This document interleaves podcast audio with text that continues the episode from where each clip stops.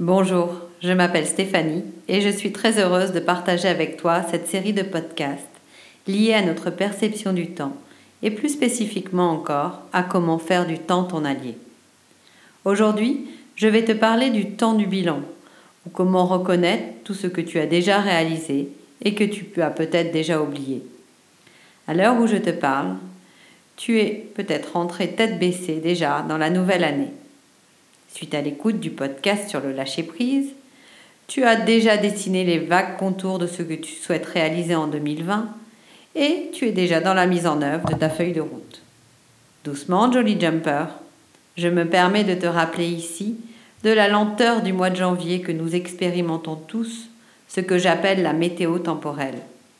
Ce mois est avant tout un mois de labourage de son terrain, un mois pour faire le bilan, un mois d'arrêt au stand presque, j'aimerais dire. Imagine-toi comme pilote de Formule 1. L'année 2019 a certainement été dense pour toi et tu as dû dépasser des défis conséquents pour rester en piste. Que ce soit dans des phases d'accélération ou de décélération totale, ton véhicule a été mis à rude épreuve face à des imprévus conséquents. Aussi, comme tout bon pilote de Formule 1 qui a décidé de rester dans la course, tu es dans la nécessité de t'arrêter au stand pour ajuster ton véhicule et vérifier que tout est OK. Le mois de janvier est parfait pour checker, ajuster et faire les réglages nécessaires avant d'entamer un nouveau tour de piste. Nous sommes en janvier, mois du bœuf qui ne prédispose nullement à lancer de nouvelles initiatives. C'est vraiment le mois pour boucler tout ce qui doit être bouclé. Un mois de rangement, d'organisation, pour laisser de la place au nouveau. Imagine que tu es prévu d'acheter de nouveaux habits, des objets ou des livres. Comment vas-tu les faire rentrer sur tes étagères ou dans tes rayonnages s'il n'y a plus de place? Étape 1, avant l'arrivée de la nouvelle année du rat de métal, c'est faire du vide dans ton espace de vie ou de travail afin de pouvoir accueillir le nouveau. Bien évidemment, ce conseil peut être pris à plusieurs niveaux. Ce que je te propose, c'est déjà de le prendre à un niveau de base, à savoir tes placards ou tes étagères. La prochaine fois que tu arrives chez toi ou dans ton espace de travail, rentre dans cet espace comme si c'était la première fois que tu y es rentré. Sois suffisamment curieux ou curieuse pour observer ce nouvel environnement que tu découvres. Alors ici, tu vas remarquer que se sont entassés depuis quelques mois des lettres administratives, des petits mots, des bons de réduction, des notes, un échantillon, bref, ce que j'appelle des petits nids. Tu dois les connaître, toi aussi, ces endroits où machinalement l'on dépose tout et n'importe quoi en remettant à plus tard le temps du tri. Si tu le remarques et qu'il te dérange, alors dis-toi que c'est maintenant qu'il faut que tu t'occupes de le trier. Dans ton observation de ce nouveau lieu que tu redécouvres, tu vas peut-être remarquer une statue que mamie Josette t'a offerte il y a bien longtemps. Cette statue que tu n'as jamais aimée, mais que tu conserves parce qu'à l'époque on t'avait bien rappelé qu'elle avait une haute valeur sentimentale dans la famille et qu'il était important de l'afficher comme l'étendard de la famille. Cette statue, donc, que tu n'as jamais aimée et que tu conserves par loyauté, alors offre-lui une autre vie, autre part que chez toi. Tu peux continuer d'honorer ta famille autrement que par la conservation d'un objet. Dans l'exploration nouvelle de ton espace, tu vas certainement ouvrir un placard et peut-être te rendre compte qu'à l'intérieur, il y a énormément de vêtements que tu gardes au cas où tu maigrisses, au cas où tu grossisses, au cas où une, occasion exceptionnelle se présente. Bref, tu vas remarquer que se trouvent ici des vêtements qui remplissent tes étagères avec l'étiquette au cas où. Ce que je te propose, c'est de regarder tous ces vêtements avec une étiquette différente, qui pourrait être dans quel cadre ou encore dans quel contexte. Une célèbre pro du rangement disait que si l'on n'a pas utilisé un objet ou un vêtement depuis plus d'un an, alors il est préférable de s'en séparer. Je n'ai pas le même rapport aux objets. J'aime savoir que certains vêtements ou certains livres ou certains objets sont dans mes placards alors que je ne les utilise pas régulièrement. L'exercice préalable que j'ai fait pour être en paix avec tous ces objets qui m'accompagnent et que je n'utilise pas forcément au quotidien est le suivant. Premièrement, je les ai tous regardés un par un, c'est-à-dire que j'ai fait un inventaire exhaustif de ce qui se trouve autour de moi dans mon espace. Deuxièmement, je les ai nommés, c'est-à-dire que plutôt que de créer des familles de type les vestes, les livres, les albums photos, etc., j'ai pris le temps de leur donner une spécificité, tout comme on étiquette un bocal. Chacun de mes objets a reçu une attention particulière. Donc, dans la troisième étape, ce qu'il se passe, c'est que chaque objet prend ou non du sens dans ton environnement. La quatrième étape est la plus significative. C'est celle où ton libre arbitre intervient. Enfin, tu décides de ce que tu vas faire de ces objets. Soit tu les mets à la cave, tu les donnes, tu les troques, tu les vends, tu les jettes, c'est-à-dire que d'une certaine manière tu t'en sépares, soit tu choisis de manière délibérée de leur donner une fonction particulière qui peut prendre plein de formes. Je me souviens avoir été chez une personne qui avait acheté une robe de haute couture juste pour le plaisir d'avoir un bel objet chez elle. Je l'avais interrogée sur sa démarche elle savait pertinemment qu'elle ne la mettrait jamais. Mais tout comme l'on aime admirer un tableau ou une photo, elle aimait ouvrir son placard pour la regarder. Je l'interrogeai sur la réelle raison de ce vêtement improbable au milieu de son placard, car sa réponse ne me satisfaisait pas. Elle n'avait aucune autre attente à l'égard de ce vêtement, me disait-elle. Finalement, en poursuivant l'échange, elle finit par me dire qu'avec cette robe dans son placard, elle honorait une partie d'elle-même, la partie prestigieuse qu'elle aimait entretenir, mais qu'elle ne vivait pas dans son quotidien. À l'époque, nous avions continué le travail d'inventaire et de classification de ces objets. Elle avait décidé d'étiqueter cette robe prestige à vivre plutôt qu'objet d'art. Elle m'a rappelé quelques mois après notre rencontre pour m'informer que sa robe avait dépassé les frontières de son placard. En effet, une occasion improbable s'était présentée. Elle avait été invitée à un événement prestigieux et avait décidé de sortir cette fameuse robe pour la faire vivre au grand jour. J'entendais les larmes dans la voix au téléphone. Toute sa joie et son émotion étaient bien palpables. Elle avait enfin expérimenté son rêve et vécu un événement prestigieux dans sa vie en se sentant pleinement à l'aise. Une autre histoire me revient que je viens te conter ici. Je travaillais pour un grand groupe de cosmétiques et dans le cadre de ma mission, j'eus à rencontrer certains de ses dirigeants pour pleinement m'imprégner de leur philosophie et adapter l'espace en résonance avec leur stratégie. Je fus frappée lors de mon entrée dans le bureau du directeur général. C'était une vraie galerie d'art, Ici et là se trouvaient de magnifiques tableaux, des statuettes, des objets.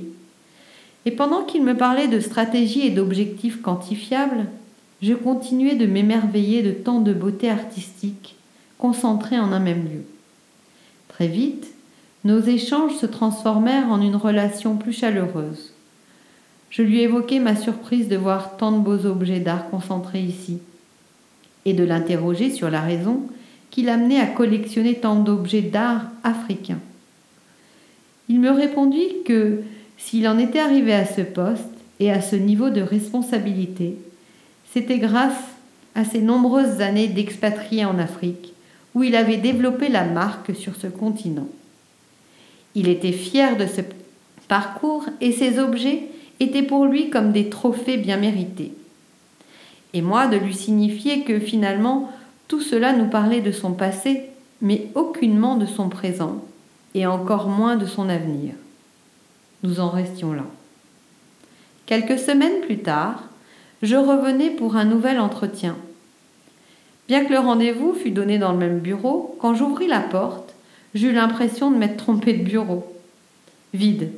Voilà ce que je ressentis. Du vide. Toutes les belles pièces d'art avaient disparu.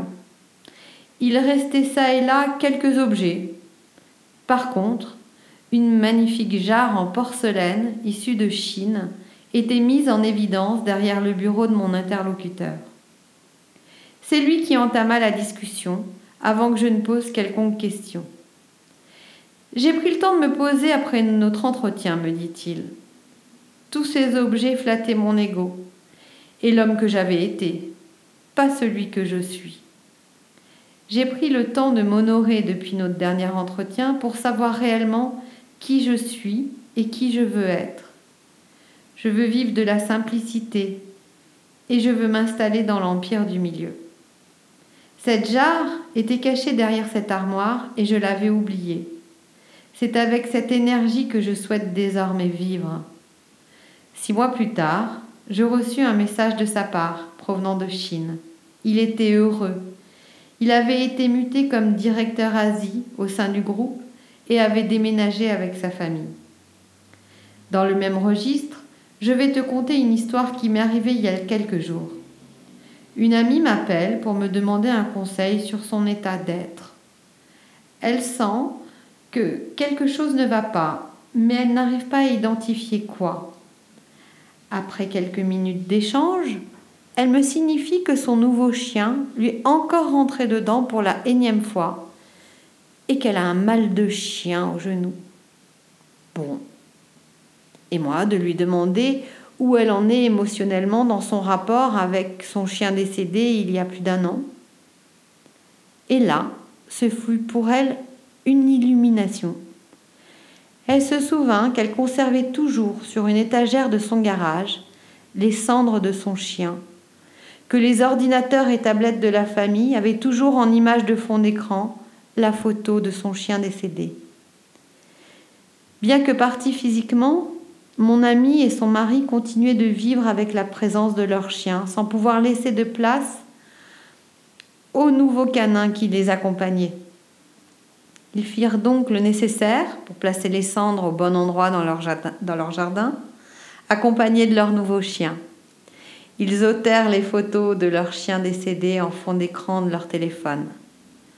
Un sentiment de paix retrouvé était perceptible. La possibilité pour chacun de trouver sa juste place. Aussi anodin que puisse être un objet, il prend une place dans ta vie bien remplie. Alors, je t'invite toi aussi à faire cet inventaire nécessaire pour laisser entrer du vide dans ta vie.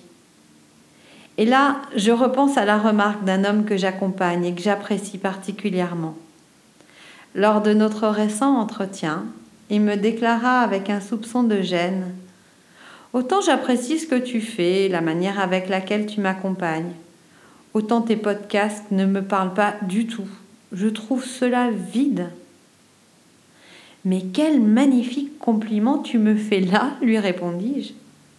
Il me regarda, étonné de ma réponse, et moi de lui rappeler que le plein ne peut se faire que si l'on accepte le vide. Accepter d'écouter un podcast qui parle de l'exploration du temps sans rien en attendre était trop difficile pour lui. Nous arrivions à la conclusion que son étiquette vide sur le podcast était en fait l'étiquette à laquelle il résistait dans sa vie.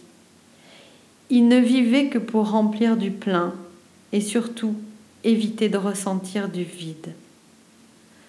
Or, le jour n'existe que parce que tu sais qu'il existe la nuit. Tu peux ressentir ta tristesse parce que tu as déjà ressenti de la joie. Tu ressens le froid du vent parce que tu as déjà senti la caresse chaleureuse du soleil. Et la liste pourrait continuer à l'infini. C'est ce que l'on appelle dans la pensée chinoise la notion de relativité, exprimée sous forme de yin et de yang. Mais entre le noir et le blanc, il existe une palette de couleurs infinie. Dans des vies trop pleines, accepter de laisser rentrer des temps de vide est un réel challenge pour des personnes. Tout comme à l'inverse, des personnes qui ont des vies trop vides ont de la difficulté à laisser entrer du plein dans leur quotidien. Même si j'ai pris quelques détours en te contant ces histoires vécues, Ce que je souhaite te transmettre aujourd'hui, c'est l'importance pour toi, à l'aube de cette nouvelle année, de faire le bilan et de faire le vide nécessaire pour accueillir le renouveau. De quel bilan je veux te parler? Je pourrais te dire, eh bien, celui de l'année écoulée. Mais non, ce serait te mettre dans une dimension trop restreinte et étriquée de ton existence. Ce que je te propose ici, c'est de faire un bilan des douze dernières années passées. Oui, les douze dernières années passées. 2020 est une année qui enclenche un nouveau cycle. Nous sommes donc dans les dernières heures à vivre d'un cycle commencé en 2008 et qui prendra fin le 4 février prochain. Dans ce bilan, établis sur une feuille un tableau avec trois colonnes. Dans la première, liste tout ce que tu as réalisé dont tu es vraiment satisfait, fier, même peut-être. Dans la deuxième colonne, liste tous les événements, projets que tu n'as pas aimé vivre. Enfin, dans la troisième colonne, liste tes forces, tes atouts ou tes qualités qui t'ont permis de créer ces beaux événements ou qui t'ont permis de dépasser ces moments pas forcément agréables à vivre.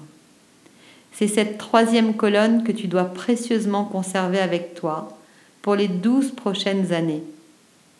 Elle fait partie de tes armes pour gagner tes nouvelles conquêtes de sérénité, de joie ou de bonheur à vivre.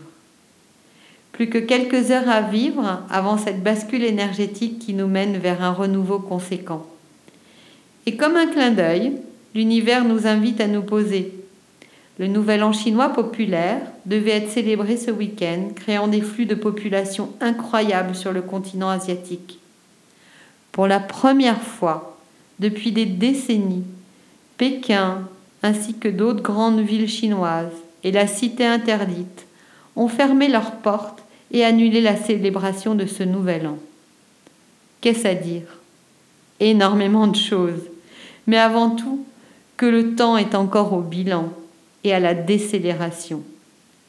Pour te, te, préparer au mieux à vivre cette nouvelle année et à te positionner dans ce nouveau cycle de 12 ans, tu peux utiliser le kéroscope, le premier carnet de bord, pour se positionner au quotidien avec la météo temporelle ou assister à un de mes ateliers.